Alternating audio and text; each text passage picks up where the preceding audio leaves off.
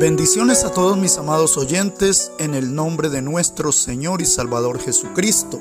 El pan del cielo lo tomamos hoy del libro de los Salmos, el Salmo 105 y el versículo 15 que dice, No toquéis, dijo a mis ungidos, ni hagáis mal a mis profetas. Amén. Muchos afirman que cuando habla de sus ungidos se está refiriendo a los pastores y a aquellas personas que tienen ministerio en la obra del Señor.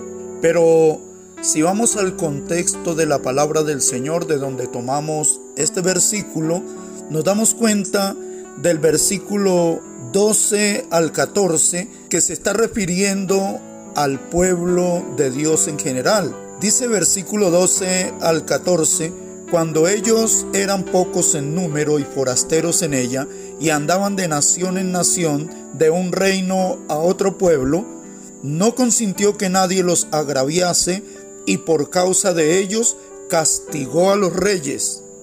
Y es allí donde continúa diciendo, no toquéis, dijo a mis ungidos, ni hagáis mal a mis profetas.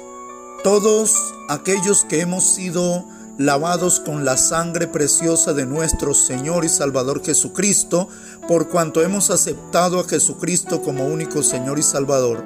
Los que hemos nacido de nuevo y andamos en el Evangelio conforme lo indica la palabra del Señor, somos llamados los ungidos del Señor los santos del Señor. También dice la palabra del Señor en Primera de Juan capítulo 2 y el versículo 20, pero vosotros tenéis la unción del santo y conocéis todas las cosas.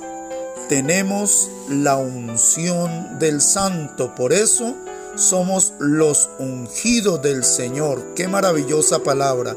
Qué hermoso es sentir que somos los ungidos del Señor, por cuanto nos ha ungido con el propósito de que vivamos en el Evangelio y anunciemos el reino de los cielos.